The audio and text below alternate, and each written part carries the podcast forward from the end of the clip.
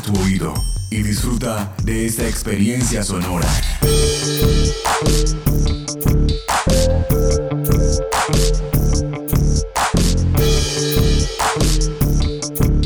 Este es un podcast UN Radio.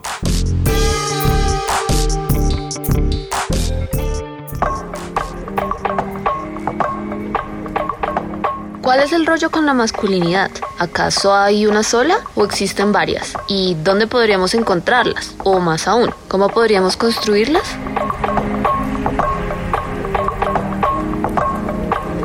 Esto es Alteroteca Podcast. Voces que hacen y deshacen la diferencia.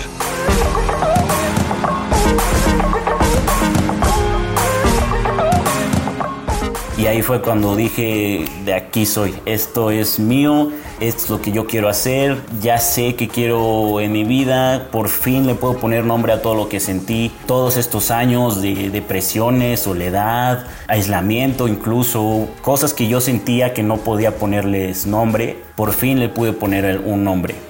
A kilómetros de distancia, en una mañana singular, conocimos dos historias en latitudes distintas de Latinoamérica. Estos dos hombres, sin lugar a dudas, nos permitieron entender sus caminos, sus luchas, sus resistencias. Y quizá lo más interesante, saber que estos territorios comparten mucha, pero mucha historia. Historia que debe ser contada.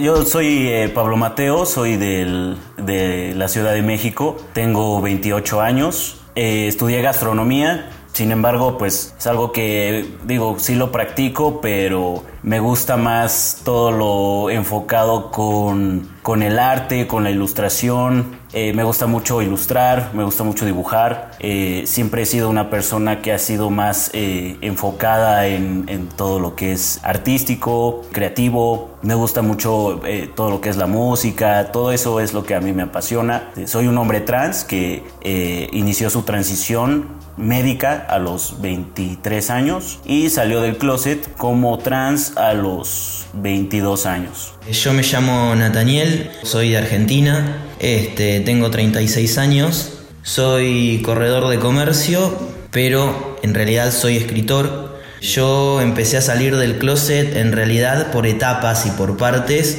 hace 14 años más o menos en determinados ambientes y en determinados grupos. Después eh, me identifiqué como no binario, pero en realidad yo siempre supe que, era un hombre. Pero bueno, era como una forma quizás más fácil o como una etapa intermedia para terminar de, salir del closet. De todos modos, siempre fui un niño o un varón, porque de chiquito si jugaba con otros nenes me presentaba como en aquel momento como Agustín y, bueno, o sea, de algún modo fui viviendo un poco con, una, con un pie afuera y con otro adentro del closet, ¿no?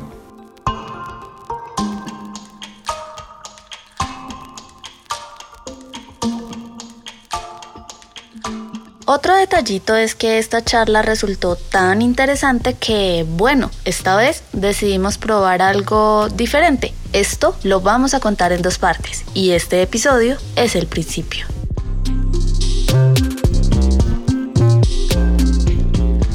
Pues bueno, yo me di cuenta, supe que había algo diferente en mí porque no sabía que era trans. Cuando yo era todavía más pequeño, pues no había tanta apertura del tema trans, todavía era un tema muy tabú, eh, la gente no hablaba de, de ello, entonces era muy difícil saber que yo era trans. Entonces de cierta manera yo me sentía diferente, como a los seis años, cinco o seis años que fue que yo me di cuenta que había algo diferente, que yo me sentía más identificado con los niños. Yo, por ejemplo, cuando me ponían eh, vestidos o, me querían poner eh, cosas eh, femeninas, entre comillas, pues sí decía, yo no quiero ponerme estas cosas porque pues siento como si me travistieran. Digo, no lo decía obviamente, pero yo sentía que me ponían un disfraz encima. No me sentía yo mismo, sentía que me estaban imponiendo hacer cosas que, que yo no quería hacer y no entendía por qué me obligaban a hacerlo. Pues yo estaba muy pequeño, era un niño nada más. Lo fui manifestando poco a poco, eh, nunca me gustó usar vestidos, eh, sin embargo digo, no es como que si no te gusta usar vestidos, pues significa que eres trans, sino que fue mi, mi experiencia. Poco a poco fui creciendo, pues mis papás afortunadamente nunca fueron tanto como de tienes que usar esto porque nosotros queremos y porque tienes que hacerlo. Digo, tenía que hacerlo por la escuela, eh, usar faldas, eh, hacer ese tipo de cosas, pero porque era obligatorio por la sociedad. La sociedad era la que, la que me orillaba y obligaba a hacer esas cosas como a los, ¿qué será? Como 16 años que fue que me metí a investigar un poquito acerca del el tema. Literalmente me metí a Google y escribí mujer en cuerpo que se identifica como hombre. Algo así puse más o menos. Literalmente así lo puse en Google porque así era como que yo quería identificarme de alguna manera. Sabía casos de de mujeres transexuales nada más. Entonces yo quería saber de qué se trataba eso y pues así lo puse en Google y me encontré con varios videos de chicos en YouTube, de chicos trans que estaban documentando su transición y ahí fue cuando dije, de aquí soy, esto es mío, esto es lo que yo quiero hacer, ya sé que quiero en mi vida, por fin le puedo poner nombre a todo lo que sentí, todos estos años de depresiones, soledad, aislamiento incluso, cosas que yo sentía que no podía ponerles nombre, por fin le pude poner un nombre. Pues a partir de, ese momento yo ya sabía que era trans, como a los 16 años, pero hasta los 20 años que fue que tuve el, valor de, salir del closet como trans, porque yo ya me había resignado a una vida en la que yo decía voy a vivir así y así tengo que ser siempre porque mi familia no me va a aceptar, eh, la sociedad me va a rechazar, eh, nunca voy a encontrar pareja, hasta los 23 años que fue que, dije, ya no puedo seguir viviendo una mentira, tengo que vivir mi vida así como soy, tengo que mostrarle al mundo quién soy. Así que pues salí del closet y tuve varios problemas con la familia. Pensaban que quizá yo tenía una enfermedad mental o básicamente pues que no era trans, sino que era otra cosa. Estaban buscándole por otros lados, de que queremos asegurarnos primero de que sí es eso que tú sientes, porque pues estaban preocupados básicamente. Más que nada mis papás. Y ya al año fue que empecé la, la, transición y desde entonces pues he vivido, he tratado de ser la mejor versión de mí mismo. Ya no me siento como una mentira, ya me siento muy feliz. Eh, mejoraron mil cosas de mi vida y básicamente pues así fue mi vida con, con la transición. Si es única la historia de Pablo, seguro, pero también es compartida, pues Nathaniel ciertamente se siente identificado. Yo creo que en realidad no es que se desea ser hombre, lo que se desea es ser reconocido como hombre. En mi caso puntual, siempre desde que tengo uso de razón, supe que, estaba mal en la manera en, la que a mí me, exigían ciertas cuestiones, desde comportamiento hasta ropa, pero cuando digo desde muy chiquito, digo desde los dos años y medio, eh, mi abuela, mi abuela no llegó a verme transicionar, falleció hace varios años ya, pero ella siempre contaba, y lo contaba como anécdota, de que yo tenía dos años y medio, tres años, y eh, le planteaba decirle, no, abuela, yo soy un nene. A mí decime Fabricio. En aquel momento Fabricio era es mi primo y eh, tiene más o menos mi misma edad, entonces yo con tan pocos años lo asociaba a él. Después durante un tiempo pedía Roy, Roy es mi hermano más grande. Pero sí, mi abuela me hacía caso y me llamaba por ese nombre y me trataba en masculino porque lo tomaba como un juego.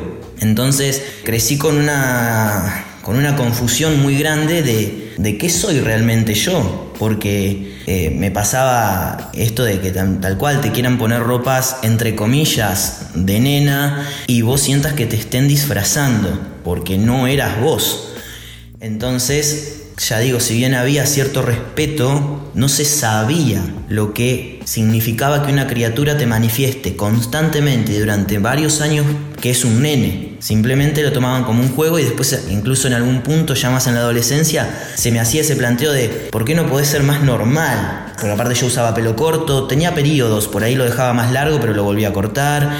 Entonces era una cosa como que a veces yo me obligaba a copiar el comportamiento de las nenas para decir, bueno, si me porto igual que ellas voy a poder vivir en paz, pero vos no podés vivir en paz siendo lo que no sos, nunca, de ninguna manera. Entonces llegó un momento en que todo eso explota. Y en mi caso puntual yo dije, o hago algo o me muero. Me muero literalmente, o sea, yo me mato, no puedo seguir viviendo así. Entonces, ante esas dos opciones, y bueno, vamos, para adelante. y que sea lo que tenga que ser.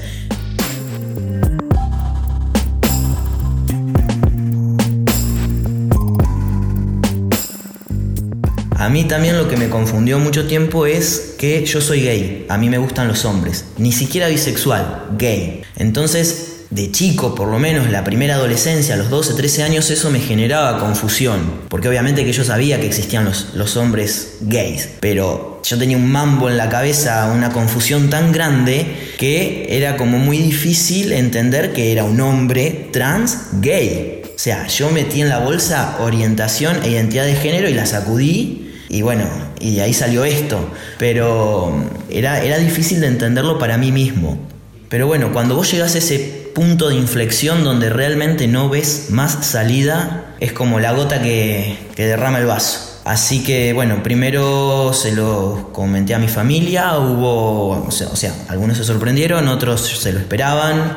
Pero bueno, sí, y, y, la familia transiciona con uno también. O sea, vos transicionás y la familia tiene que dejar ir a lo que ellos creían que vos eras, porque en realidad no lo eras. Pero bueno, eh, llega un momento que no es en todos los casos, por supuesto, ¿no? En el que todo se acomoda, todo pasa y, y, lo único que puede suceder a partir de ahí es que empiece a mejorar. Y mejora y mejora y mejora y cada vez es mejor y cada vez es más maravilloso porque te permitís ser libre.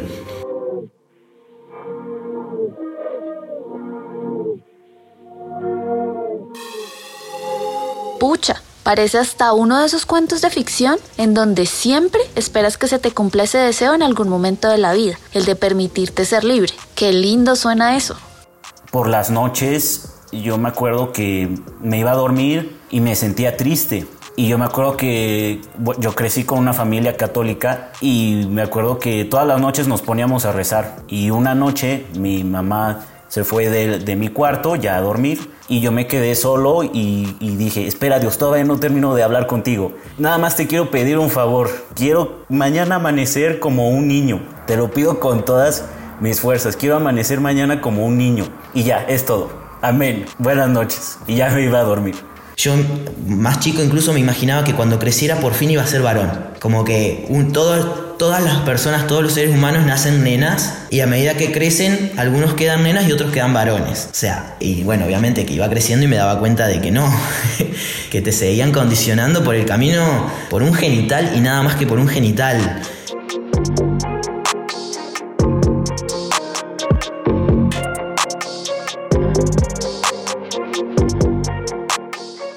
Qué loco pensar que todo este enredo empieza porque alguien en un momento del camino dijo algo como, mira, vamos a definir toda tu vida por eso que tienes entre las piernas. Así, casual, como si eso no fuera absurdamente arbitrario y no generara un montón de cuestionamientos en mucha gente. Para mí en lo personal empecé a tener dudas con la ropa, más que nada. Con la ropa era, era como yo, ¿por qué, ¿por qué me están obligando a mí a usar cosas que no me gustan? ¿Por qué me obligan a juntarme más con las niñas cuando me quiero juntar a jugar con otros niños? Y eso fue cuando estaba muy chiquito, como 5 o 6 años. Pero sí, en, en esos tiempos fue, fue cuando me di cuenta más que nada que que había algo diferente y empecé con las dudas, empecé como de por qué me siento así, por qué me identifico más con mi papá, por ejemplo, y yo decía quiero ser como él, eh, me ponía sus zapatos aunque me quedaran enormes, me ponía su corbata y yo decía yo me imagino de grande yendo a trabajar con mi camisa, mi corbata, lo veía rasurarse y yo decía yo también quiero de grande rasurarme, todo eso empezó desde muy chiquito.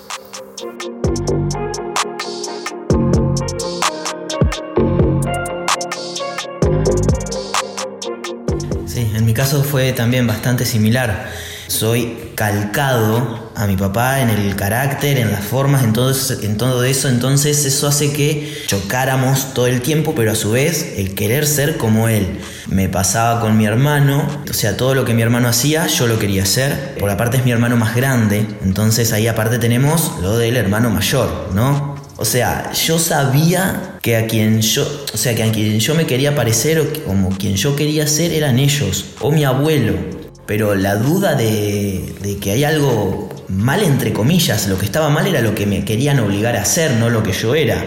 Eso estuvo desde siempre. Realmente no tengo un solo recuerdo de mi vida donde yo haya dicho, ay, soy una nena y está bien. No, nunca, siempre, siempre.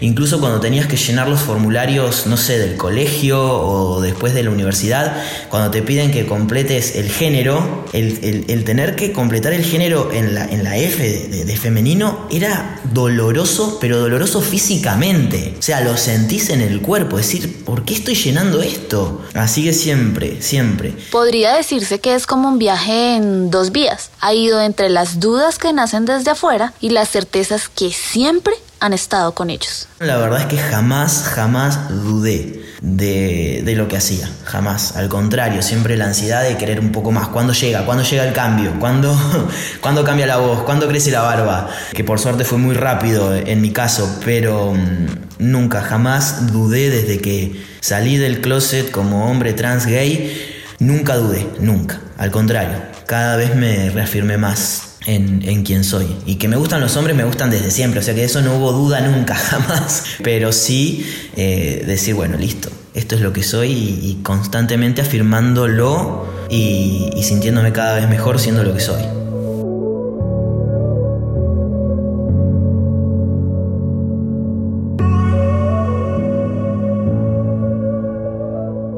Y bueno, en todo ese rollo de ser lo que se es, nadie empieza desde cero. Digo, siempre hay unos primeros referentes. Pablo y Nathaniel, por ejemplo, han tenido varios puntos de partida para entenderse como hombres trans. En cuanto a referentes, conmigo fue, bueno, en cuanto a masculinidad, fue más que nada mi papá. Mi papá, mi familia, mi tío, mis abuelos, bueno, mi abuelo, el del lado paterno, él fue eh, como un referente muy grande de, masculinidad. Yo lo veía también hacer muchas cosas como rasurarse, todo eso fue cosas con las que yo crecí viendo y me sentía muy identificado. Yo ya sabía desde muy pequeño a dónde quería, a dónde quería ir, en qué, qué quería ser, en dónde quería estar. Todo eso para mí desde muy pequeño fue muy claro. En cuanto a desde que era muy pequeño y ya más grande, pues empecé a, ver a los chicos en, YouTube que empezaron a documentar su transición. Ellos fueron más que nada como mi guía para ser este, pues para ser un, hombre trans. Digo, siempre me, he sentido como un hombre, pero como, como dicen, no es que te sientas, es que es lo que eres. Ahorita ya hay muchísima más información allá afuera, hay muchos, muchos activistas y, y hay muchísima información mucha, mucha información que antes yo no tenía. Y pues la gente que empezó a documentar su, su transición, que eran muy poquitos en ese entonces, era por ejemplo Aiden Dowling. Con él muchos chicos también empezamos a ver que era posible hacer una transición, que era posible llegar a verte como, como siempre te has sentido. Él fue como un, un referente muy grande también para mí y pues otros chicos de Estados Unidos más que nada.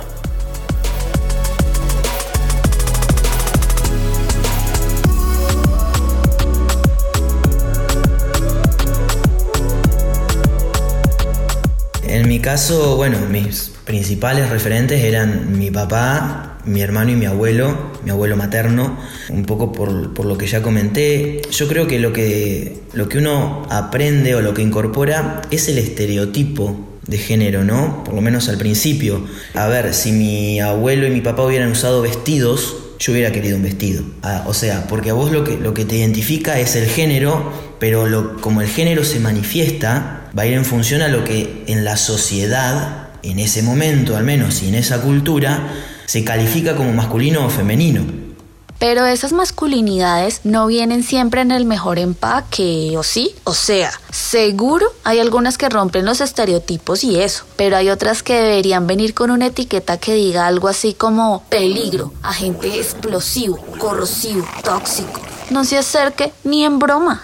Entonces, ahí es donde también uno por ahí, yo por lo menos, incorporaba ciertas masculinidades tóxicas también. Porque el mensaje, a ver, no solamente llegaba, obviamente, de, mi papá, mi hermano, mi abuelo, sino que llegaba de la tele, de la sociedad en general. Entonces, yo tengo dos hermanas más chicas, yo tenía que cuidarlas a ellas y si ellas llegaban a querer tener un novio, yo me tenía que poner celoso. No importa si yo de verdad estaba celoso o no, yo me tengo que poner celoso. Porque si bien vos quizás no estás siendo reconocido todavía como un varón, cuando vos escuchás los varones no lloran, entonces vos no llorás.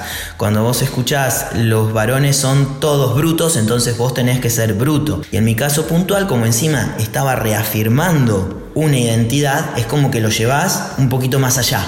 O sea, no te vas a permitir, no sé, por decir, llorar ni por casualidad. Porque si lloran las nenas y vos no sos una nena, entonces no llores. Claro, es que por todos lados nos están repitiendo ideas similares a esa. Si quieres ser leído como un hombre, entonces haz esto, pero no hagas esto otro. Persiste en esto, pero cuídate de esto otro. Y así por los siglos de los siglos. Amén. Qué denso, pero es posible salir de esos círculos de mensajes horribles, ¿o no? Entonces tengo por un lado lo que serían los, referentes de la, masculinidad en general y después sí referentes de la masculinidad trans. Entonces eso permitió tener referentes de masculinidad no tóxica o masculinidad más saludable, tanto cis como trans. ¿Por qué? Porque también hay hombres cis construyendo una nueva masculinidad y me parece hermoso que se construye en conjunto. Masculinidades cis, trans, incluso masculinidades no binarias, que lo que justamente se busca es un cambio de lo que se presupone ser hombre, ¿no?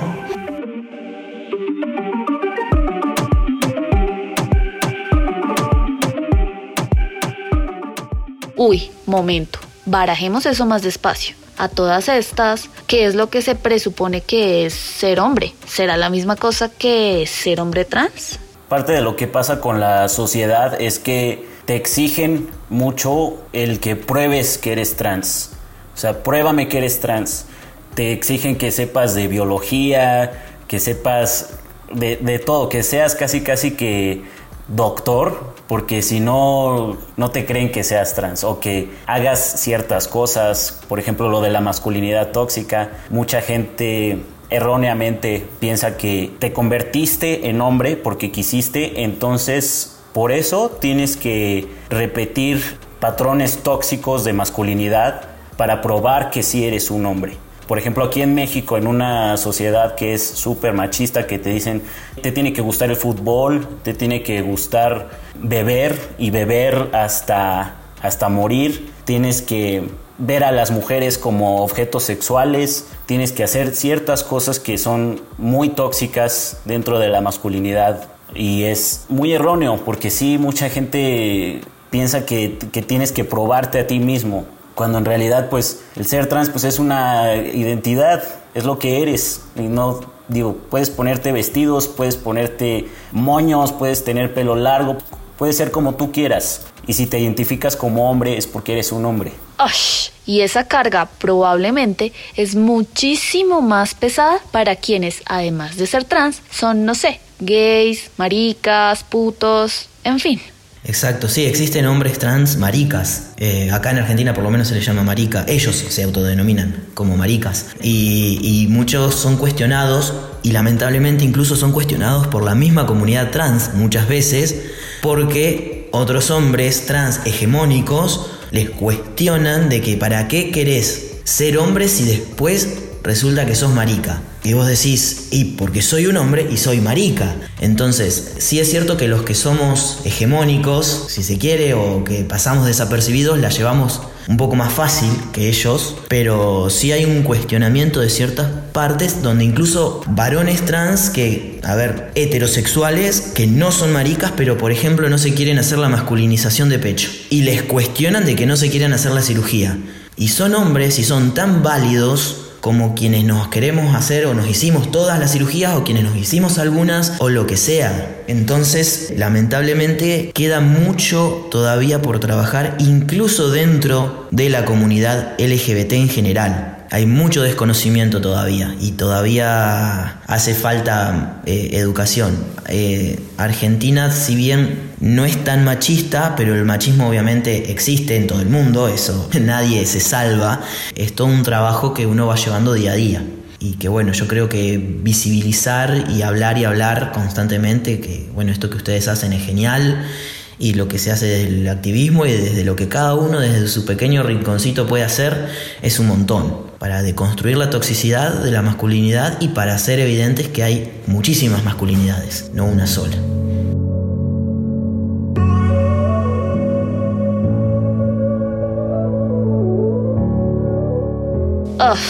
Eso es básicamente mandar bien lejos todos los estereotipos de esa masculinidad de singular que siempre nos han vendido como la única. Esa de la fortaleza, la provisión, la violencia, es una vaina hasta subversiva que transforma las maneras en las que ellos se han relacionado con las mujeres. Ellas no necesitan de que yo las cuide. O sea, ellas se pueden valer por ellas mismas y elegir con quién quieren estar o quién no quieren estar. No estoy hablando de, ahora, de la actualidad, estoy hablando de la adolescencia, ¿no? Eso por suerte lo deconstruí hace rato. Pero eso era una toxicidad, eso era, no, ¿y este qué quiere hacer con mi hermana? O, a ver, mi hermana sabe solita lo que quiere, lo que no quiere y defenderse. Eh, obviamente que siempre estamos, ellas para mí, yo para ellas, pero desde una situación de igualdad, no desde yo te tengo que cuidar. Esa cosa de, ay, porque vos sos femenina, mujer, o te identificás como mujer, entonces tengo que ser protector. No, yo puedo necesitar de ellas, de hecho le he necesitado la, misma o más protección de la que yo también les he podido brindar en algún momento de la vida. Eso es algo que, que bueno, que, que, que, he deconstruido y que era masculinidad tóxica.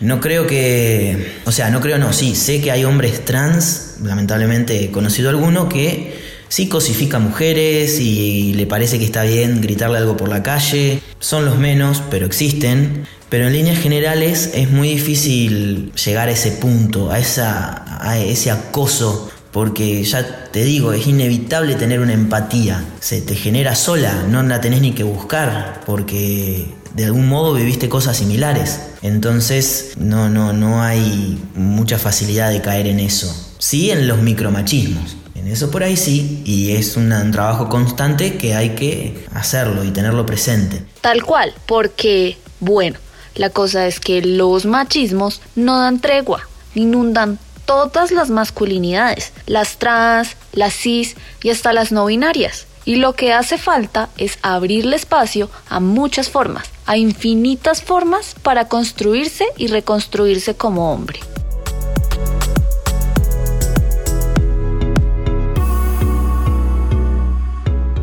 No olvidemos que esta historia no termina aquí. En este episodio exploramos el lado más íntimo de los tránsitos de Pablo y Nathaniel, pero en la segunda parte tenemos todavía harta tela por cortar.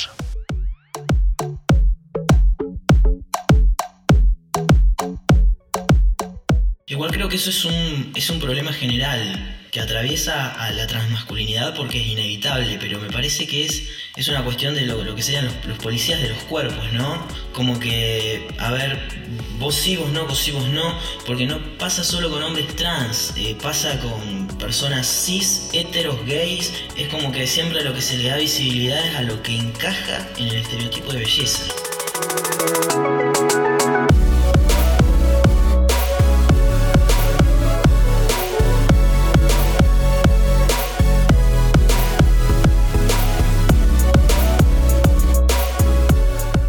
Nos pueden encontrar como Alteroteca Podcast en todas las redes sociales y plataformas de podcast o contactarnos a través de nuestro correo electrónico alterotecapodcast.gmail.com. En este episodio les acompañó Diana Celi. La mezcla corrió por cuenta de Edgar Huasca. Esta temporada fue grabada en coproducción con UN Radio.